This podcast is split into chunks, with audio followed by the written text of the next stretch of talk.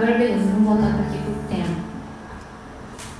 Cantar capítulo 4, por favor, abram comigo.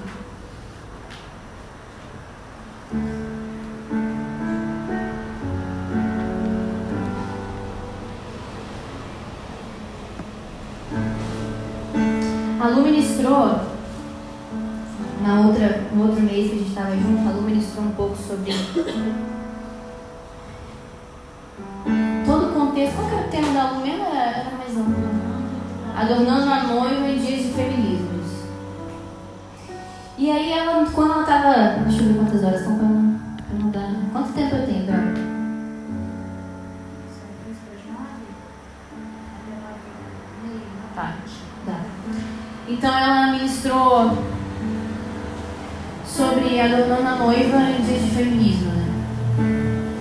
E quando ela, a Lu, a gente tem uma ligação muito esquisita, né? Quem conhece a gente sabe, a gente tem uma ligação esquisita. Não sei nem definir. Aí ela começou a chapar lá com Deus no quarto secreto dela, fazendo um negócio dela que era pra vir ministrar aqui com vocês no mês passado. E aí me mandou os textos, né? Mandou. Falei assim, olha o que eu tô descobrindo e tal. Comecei a ler. Eu já não preciso de força para ler Apocalipse. Quem me conhece sabe que eu amo falar de fins dos tempos. Que eu acho que impulsiona a gente a viver para Cristo. Porque se você conhece o final, você sabe que você vai ganhar, tem todo um contexto, né? Então. Aí eu, já, eu, aí eu mandei sim pra ela, pô, eu já não preciso de esforço para ler Apocalipse. Agora tu me manda ler Cantares. Cantares é um, talvez é o livro mais poético da Bíblia. Quem me conhece também sabe que eu sou das artes, eu sou da miçanga, eu sou né, do negócio da, da, da humanas toda, total. E eu falei, preciso de força para ler Apocalipse, muito menos Cantares, né? E aí comecei a ler o que ela tinha me pedido. E aí quando, ela, quando eu li o capítulo 4, tem um versículo que Jesus Cristo, vamos ler. Capítulo 4, versículo 1. Eis que és formosa, amiga minha, eis que és formosa. Os teus olhos são como a, os da pomba, os das pombas. Entre as tuas tranças, o teu cabelo é como o rebanho de cabras que passam no monte de Gileade. Os teus dentes são como o rebanho das ovelhas tosquiadas que sobem do lavadouro e das quais todas produzem gêmeos e nenhuma há estéreo entre elas. Os teus lábios são como um fio de escarlata e o teu falar é doce. A tua fronte é, é qual pedaço de romã entre as tuas tranças. Destaque para o versículo 4. O teu pescoço é como a torre de Davi, edificada para pendurar armas. Mil escudos pendem dela, todos broquéis de valorosos. Os teus dois peitos são como os dos filhos gêmeos da gazela, que se apacentam entre os lírios. Antes que refresque o dia e caiam as sombras, irei ao monte da mirra e à outeira do incenso. Tu és toda formosa, amiga minha, e em ti não há mancha. Vem, vem comigo do Líbano, minha esposa, vem comigo do Líbano. Olha desde o cume de Amana, desde o cume de Seni e de Hermon, desde as moradas dos leões, desde os montes dos leopardos. Tiraste-me o coração, minha irmã, minha esposa.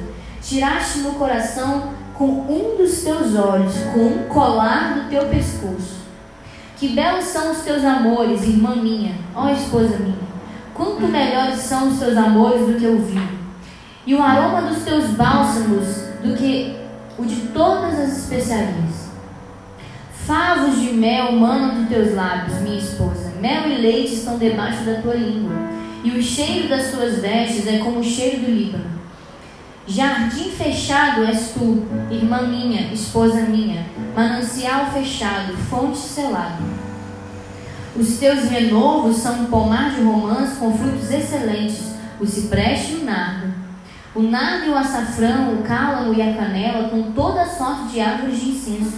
A mirra e aloés, com todas as principais especiarias. És a fonte dos jardins, poço das águas vivas que correm do Líbano. Levanta-te, vento do norte, vem tu, vento sul, assopra no meu jardim, para que se derramem os meus aromas. Ah, se viesse o meu amado para o meu jardim e comesse os teus frutos excelentes. Até aí. É bem poético, né? um negócio assim, bem romântico, né? Mas quero focar com vocês no versículo 4.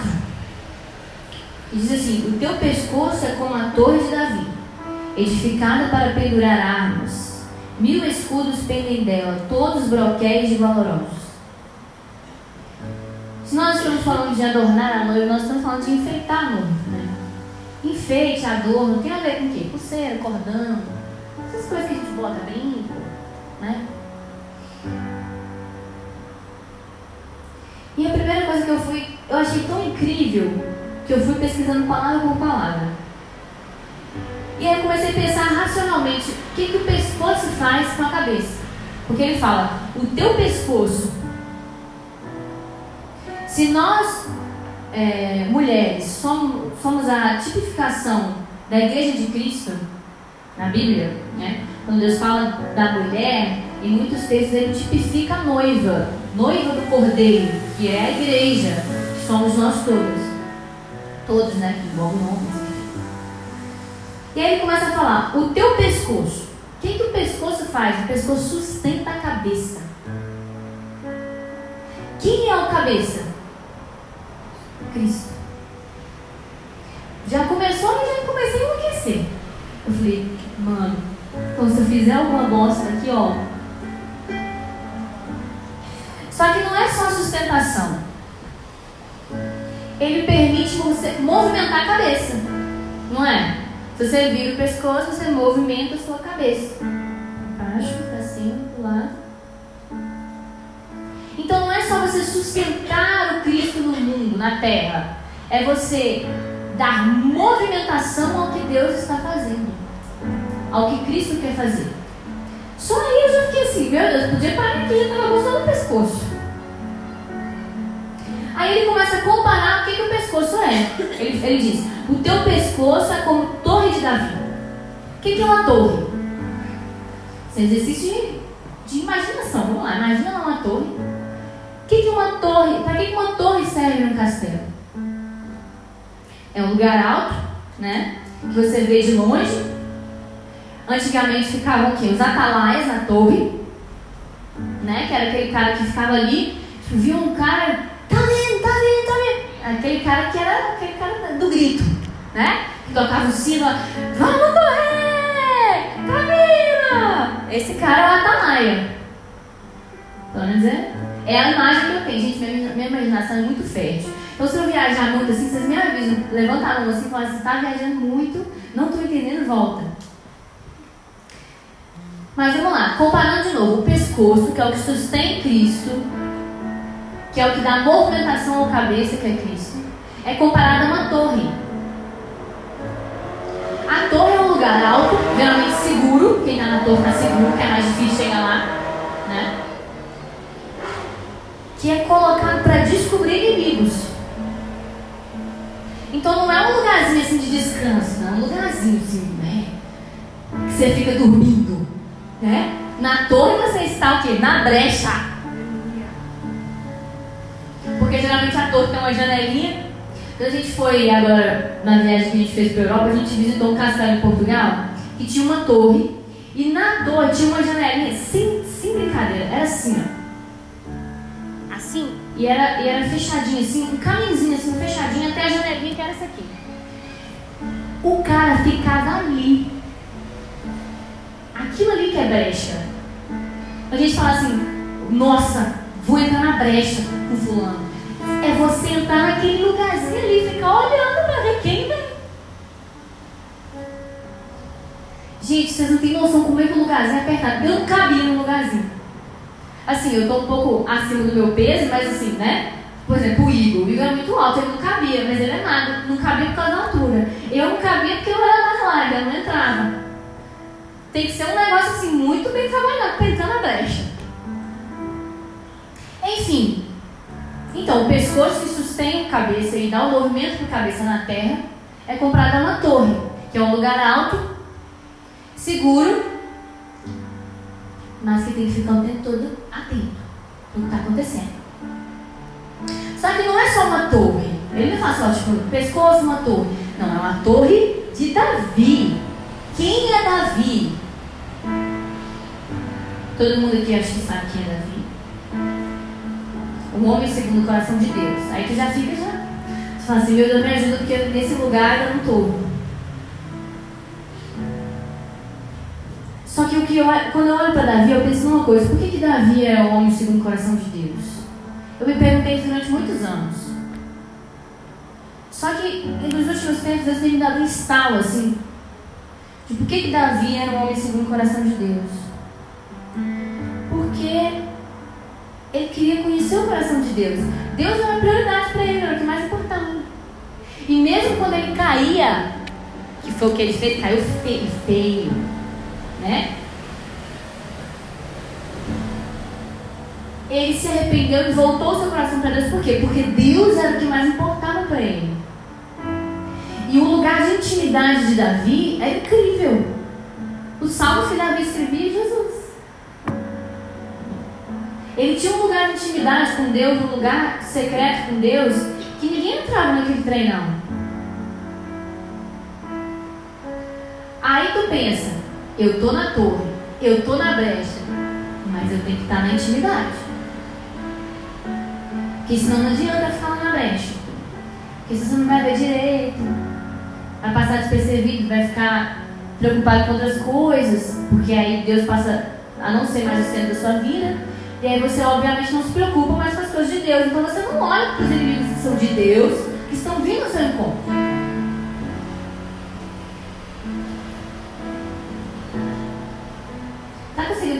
Conseguindo acompanhar? Eu estou muito rápido, bem?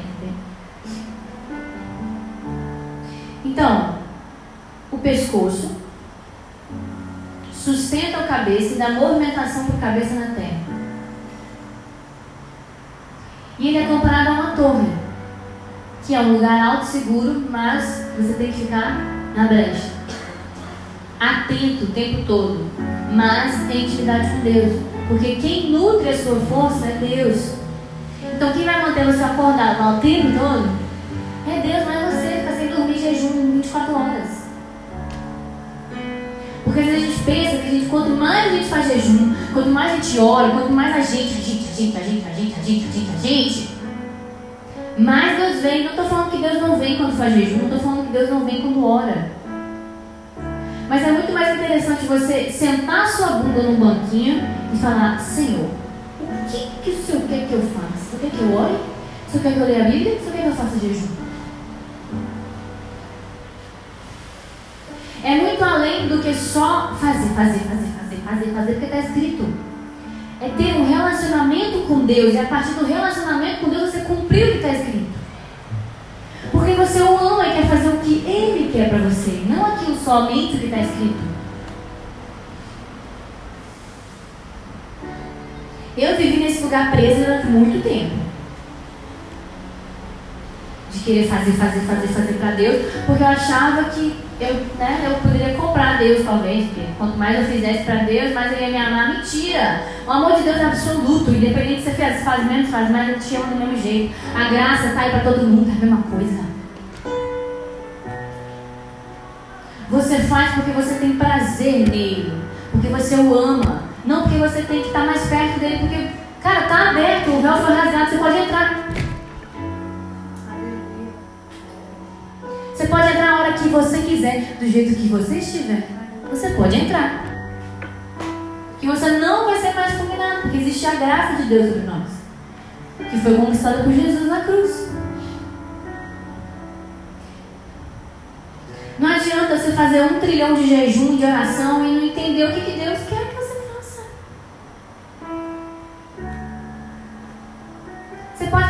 um de dias de oração, está lá na brecha, uma hora tuas pernas vão desfalecer, tu não vai aguentar, tu vai dormir.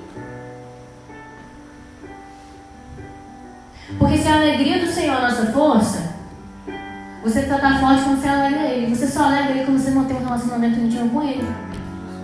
Porque é isso que foi planejado desde o Éden para nós, um relacionamento íntimo com Deus.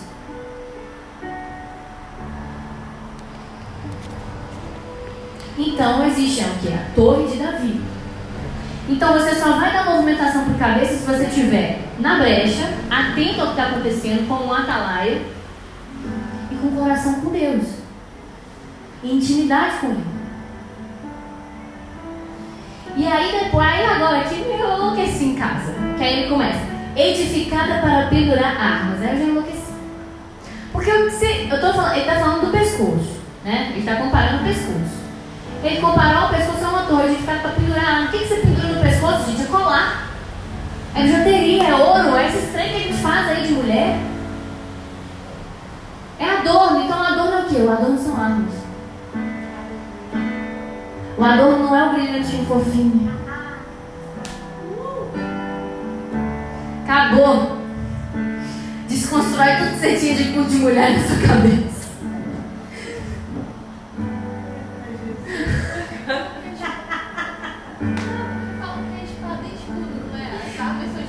Não, não, calma, só fala arma, depois ele fala do escudo. Então vamos ler de novo. Edificada para pendurar armas. Então, o seu adorno, o adorno da noiva do cordeiro, o adorno da noiva do leão que vai voltar para nos, nos buscar, são armas. A gente tem que ser preparado para o fight mesmo, para a guerra mesmo. Gente, quando eu li isso aqui, vocês não têm noção de como eu fiquei em casa. Porque quem, quem conversa com a gente na comunidade local sabe como eu sou com esse negócio de guerra. Eu sou a pessoa da guerra. Né? Eu quero entrar, sair matando todo mundo, os demônios tudo tem que ir embora. Só, mas Deus me deu cada cascudo com esse negócio. Depois, em outra oportunidade, eu conto pra vocês. Porque não adianta você só querer ficar na guerra, na guerra, na guerra, na guerra e no teu colo no papai. Porque senão colo no papai que nutre a guerra. Que é a mesma coisa da intimidade que nós estamos dizendo aqui. Não adianta você querer batalhar um negócio se não tem intimidade com Deus, porque a batalha é dele, não é sua, não tem a ver contigo. A gente não cantou aqui, não, nunca foi sobre nós, sobre não tem a ver com a gente, tem a ver com o propósito, tem a ver com o que ele quer construir. De nós, de dentro de nós para fora, para a movimentação do cabeça. Não é a nossa movimentação. Não é a movimentação do meu filho, não é a movimentação do meu marido, do meu ministério, do meu pastor. Não, é a movimentação de Cristo. Não tem a ver com denominação, tem a ver com Cristo se movendo na terra.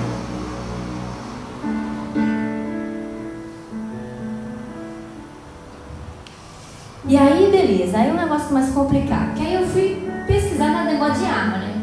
Eu já não gosto, né? Eu fui pesquisar esse tanque de arma. Eu quero que a gente abra um texto. 2 Coríntios. Capítulo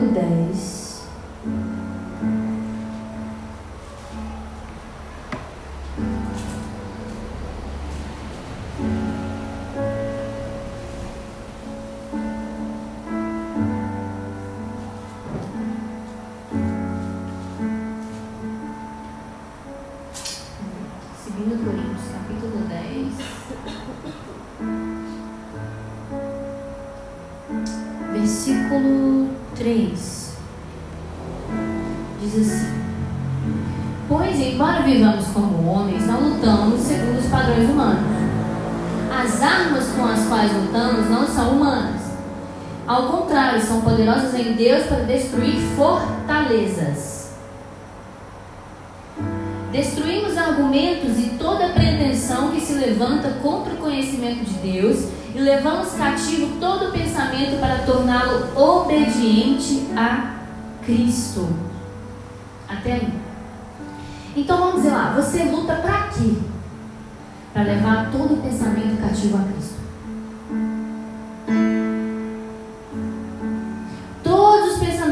Pessoas que você convive, seus que são muito difíceis, que eu sei, que eu luto com a minha alma todos os dias.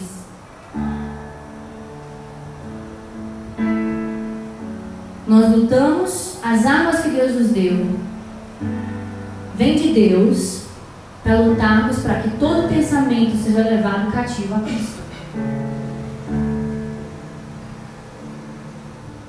E aí já me quebrou, né? Porque eu já penso em guerra, eu já penso no pegando uma espada, cortando a pessoa, sangue jorrando, aquele negócio assim de filme, né? Isso aí talvez, talvez eu consiga executar quando Jesus voltar, que eu tornar um milênio e tal, enfim, lá Apocalipse. Talvez, quem sabe, Deus me deu uma espada na mão e a gente, quem sabe, né? Meus demônios, pá. Mas por enquanto, as nossas, nossas armas são celestiais, as armas que vêm de Deus.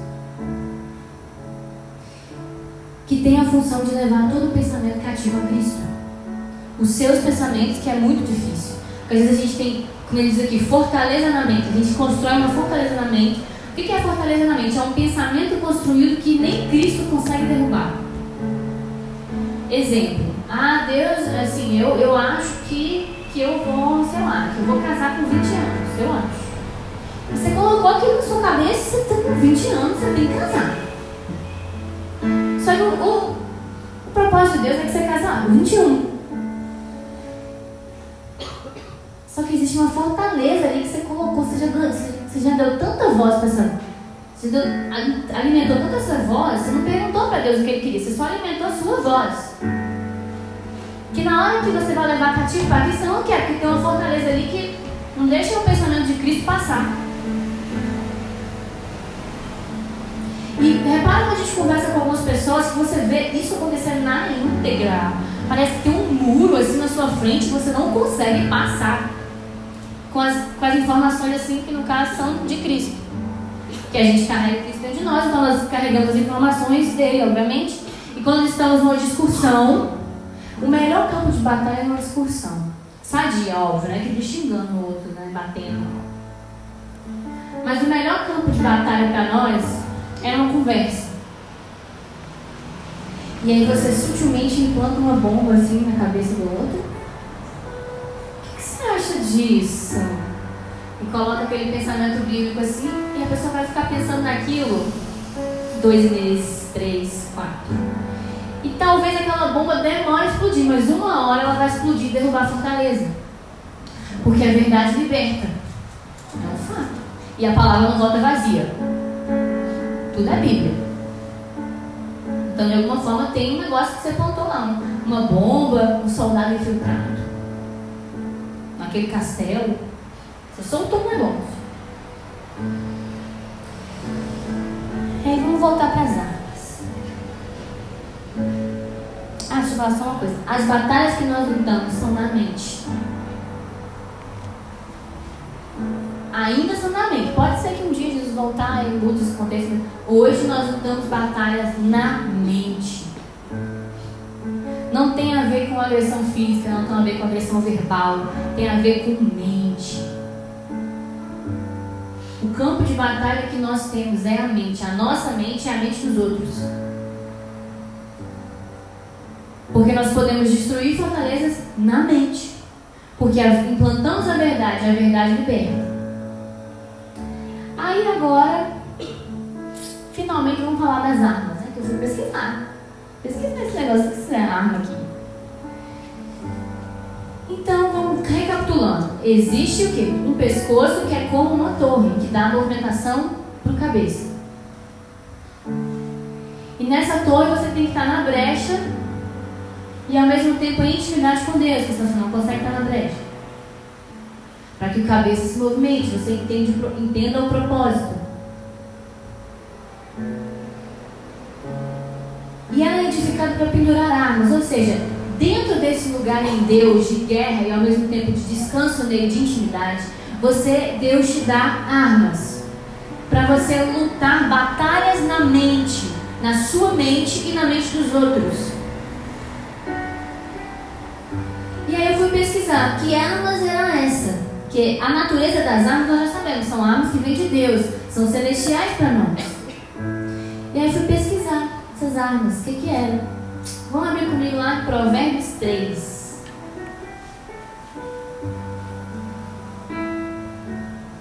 Provérbios 3.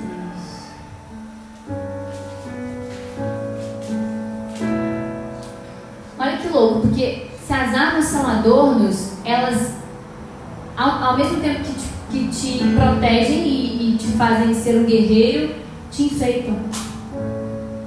Isso é muito pra minha cabeça, gente. Um dia que eu li isso, eu dei. Sabe quando a cabeça tá assim?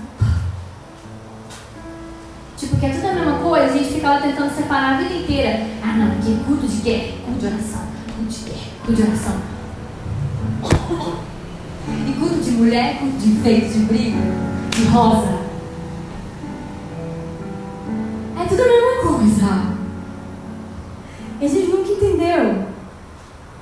Provérbios capítulo 3, versículo 3 diz assim: Que o amor e a fidelidade jamais o abandonem.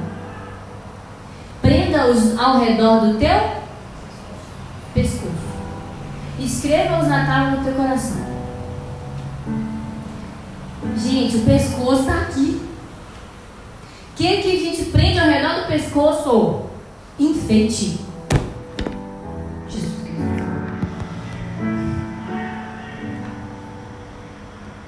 Se os enfeites são armas, então tem duas armas aqui nesse versículo: amor e fidelidade.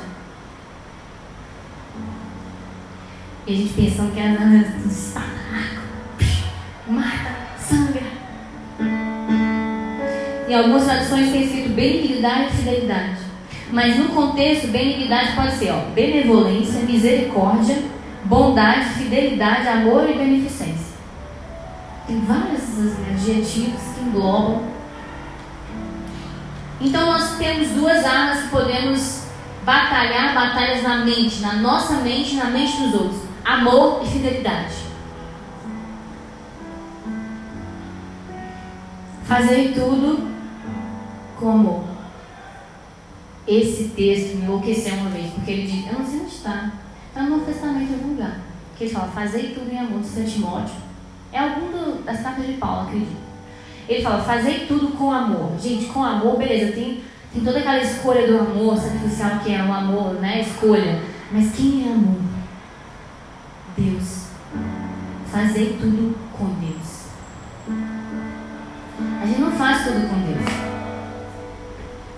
Meu Deus, como eu preciso melhorar isso? Porque a gente não faz tudo com Deus. A gente faz as nossas coisas com a gente, as coisas de Deus com Deus. Só que tudo é de Deus. Tudo é para Deus. Se não tiver esse sentido, não, tem, não vale a pena. Então, amor e fidelidade. Fidelidade fala de certeza, de verdade, de estabilidade. Se eu sou fiel a alguém, eu sou. Eu nunca vou falhar com aquela pessoa. Isso é uma arma. Se nós somos fiéis a Deus, se torna uma arma para nós. Se nós amamos a Deus e amamos o próximo, como a nós mesmos, isso é uma arma para nós. Benignidade, ser bom. Isso é atributo do caráter de Deus, bom. Deus é bom e pronto. Se nós queremos refletir o caráter de Deus, nós precisamos ser bons. Depois, quem quiser aprofundar mais, veja 1 Coríntios 13 para saber o que é o amor de verdade. Que aquilo lá é uma arma, uma carta para a gente usar a arma. Agora vamos nesse mesmo capítulo lá para o versículo 21.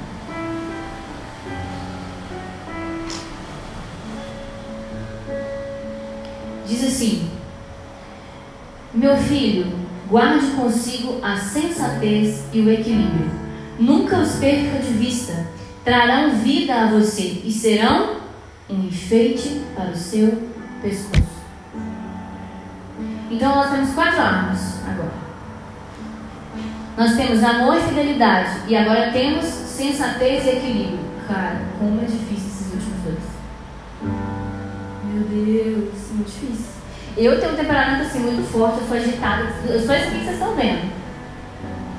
O meu marido é o sensatez e equilíbrio em pessoa. Assim, ó, encarnado. Na pessoa, assim, é o meu marido. Você pensar como que a gente choca. Mas eu tenho que aprender com ele, porque isso são armas para mim. Sensatez. Eu fui olhar o contexto da palavra, aí que eu fiquei louca mesmo, porque diz que é a verdadeira sabedoria, entendimento. Ou seja, o entendimento é uma arma para nós. Quanto mais nós entendemos a palavra, mais nós temos armas mais nós ficamos mais fortes.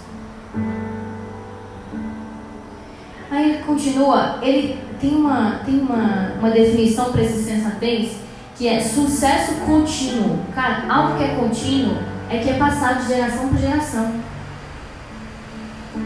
tem a ver com legado, tem a ver com você ser sensato e passar para o seu filho como é ser sensato.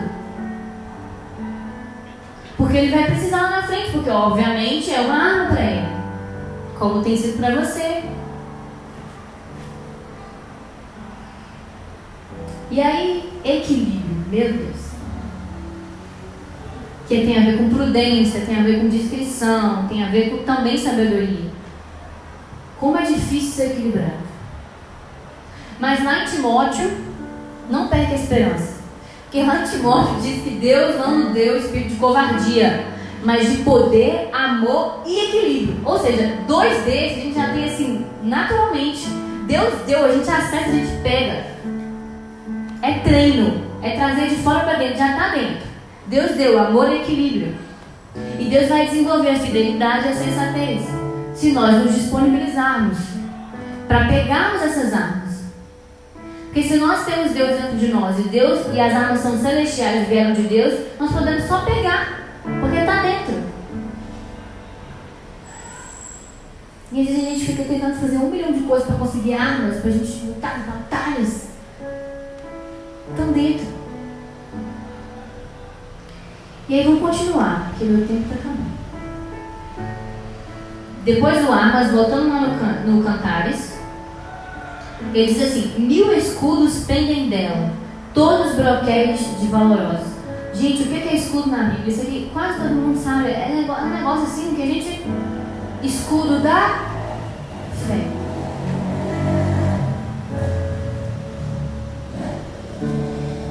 O escudo diz sobre a nossa defesa, certo? Como nós podemos nos defender. Por que, que é a fé? Porque é aquilo que nós acreditamos. Nós não acreditamos em Deus. Nós não andamos sobre tudo aquilo que Deus liberou para nós. Nós não andamos nas palavras que Deus liberou para nós. Nós não acreditamos nessa palavra. Cara, ser crente é muito louco. Porque você serve um Deus que você não vê. Que mesmo assim você sente, você tem contato, Deus seu vai até falar, mas você nunca viu. Pelo menos eu nunca vi. Eu oro para que eu veja. Nossa, Jesus, imagina ver Jesus, deve ser muito louco. Mas nós não vimos, pelo menos assim, alguém que já viu Jesus? Não. Então não. Isso é fé. Você acreditar num negócio que você não está vendo. É você acreditar, você pisar numa palavra, você cumprir o mandamento de alguém que você não vê que de alguma forma bateu dentro do teu coração e tu, meu Deus, esse negócio é verdadeiro, eu quero esse trem. Você acreditou naquilo. E por que, que é nosso escudo?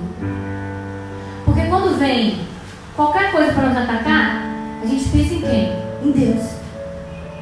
Que é aquilo que nós acreditamos. A gente corre para quem? Para Deus. Que é Ele que pode nos salvar.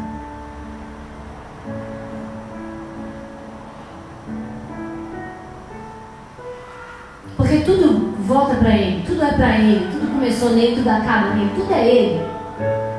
Não tem nada a ver comigo, não tem nada a ver contigo. A gente está aqui só para cooperar com Ele, ser íntimo dele. Um Deus que tem tudo e abre mão de tudo por causa de nós. Porque Ele quer o Éden de volta. Que ele perdeu. Por causa de nós. E aí ele constrói todo um plano por causa de nós. E constrói um final magnífico, com uma noiva adornada, linda, maravilhosa, por causa de nós. Porque ele ama a gente.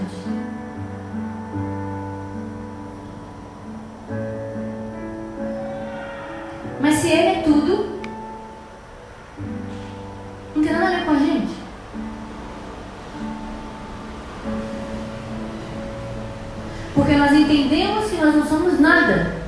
E Ele é tudo. Então nós devolvemos tudo para Ele. Porque nós queremos o relacionamento. Nós não queremos viver bem nesse mundo, nós não queremos carro, nós não queremos dinheiro.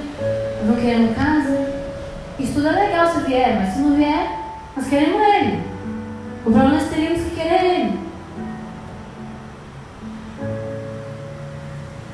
Que ser suficiente para nós.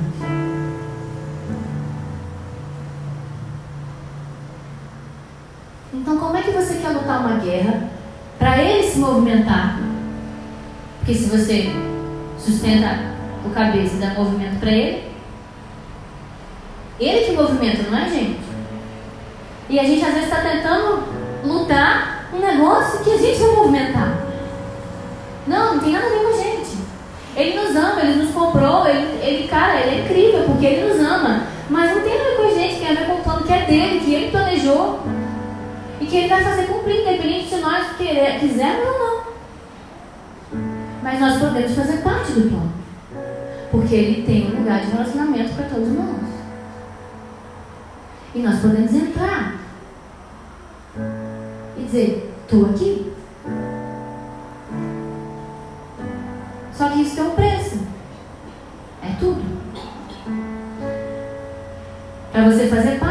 Dele, deixar ele se movimentar, ter intimidade com ele, lutar as guerras dele na tua mente, na mente dos outros, com as armas que ele te deu, você tem que dar tudo.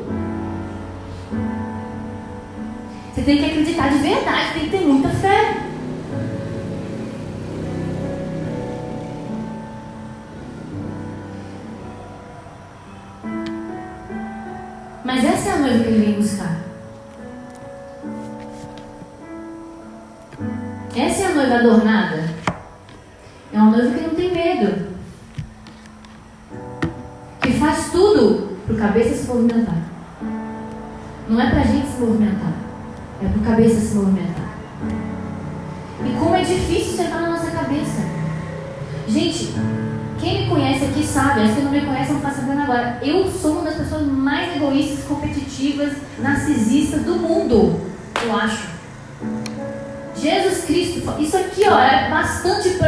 Virar. Meu Deus, eu. Eu subsisto.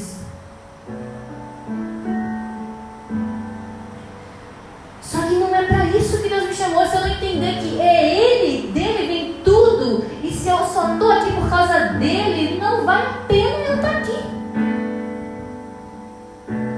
Eu me movimento por causa dele, eu estou na brecha por causa dele, eu estou lutando por causa dele.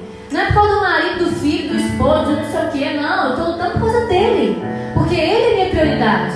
Ele é que importa para mim. E obviamente quem está ao meu redor vai ver o que? Eu transbordar. Porque quanto mais eu estou perto dele, mais eu recebo dele, mais eu encho, encho, encho, encho. E eu transbordo. É automaticamente quando você transborda, você inunda os outros. Então não preocupa com o teu marido, não preocupa com o teu filho, não preocupa, não preocupa. Faz o que Deus está te mandando fazer, dá prioridade para Ele, ora para Ele, deixa Ele fazer o que Ele quiser através de você. E aí automaticamente seus filhos vão ver isso, seu marido vai ver isso, seu avô, sua mãe, seu pai, todo mundo que está ao seu redor vai ver isso. Cara, eu tenho, eu tenho testemunho na minha vida disso. E eu conheço irmãs aqui que têm testemunho da vida delas disso.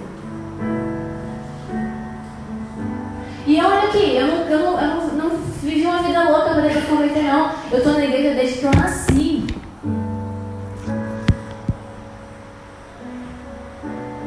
e como eu precisei aprender qual é a verdadeira visão de Deus sobre nós.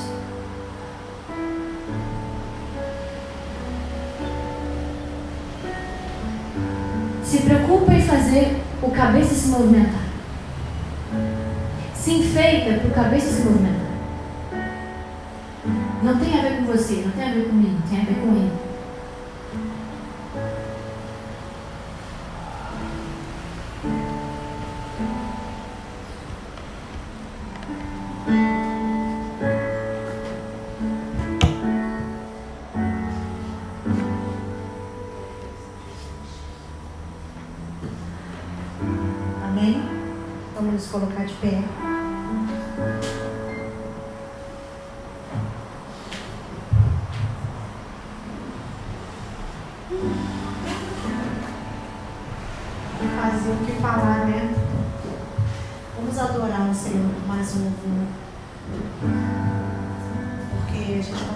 entender que é uma desconstrução muito grande que precisa ser feita em cada um de nós. Quando ela estava aqui ministrando, o Senhor me fez eu me lembrar. Você já reparou quantas lojas de bijuterias tem em Petrópolis? Quando eu estava aqui, o Espírito Santo me levou a ver exatamente esses lugares, o quanto Satanás tem. Gente, a gente não está falando que seria andar igual uma jeca, não. Em nome de Jesus. Não é isso não, tá? Até porque uma mulher alinhada com o céu, ela sabe muito bem como ela tem que andar. Obrigada. Mas a gente está falando do quanto, do quanto a gente foi construído errado. E aí na hora que a gente tem que guerrear, a gente acaba sendo distraído com essas coisinhas fúteis. Enquanto isso, o nosso marido está sendo roubado, nossos filhos estão sendo roubados, a gente, nós estamos sendo roubados e quando nós somos roubados, nós roubamos o nosso patrão, nós roubamos nossos amigos. Olha o ciclo, como é que isso vai tomando o território. Então eu quero te convidar a fechar os teus olhos, porque tudo que a Bia ministrou aqui através do Espírito, a gente consegue entender que só é Ele mesmo para nos levar e nos manter nesse lugar. E eu tenho aprendido que conhecer Jesus é, é ganhar um prejuízo. Dias de manhã ele me pergunta, Anabel, você está disponível para o prejuízo de hoje? É isso. Todos os dias. Quem quer conhecer mesmo o Senhor. Eu falava isso hoje no serviço. Se você for ler a Bíblia, você não vai ver ninguém que teve intimidade, conheceu Jesus e continuou com a vidinha dele do mesmo jeito. Todos tiveram prejuízos e foram prejuízos grandes. Mas é isso, se você está aqui, foi o Espírito que te trouxe, foi ele que te conduziu. Você não veio ouvir o que você queria, mas você veio ouvir o que você precisa. Então vamos deixar o Espírito ministrar mais um pouquinho o nosso coração, amém? Eu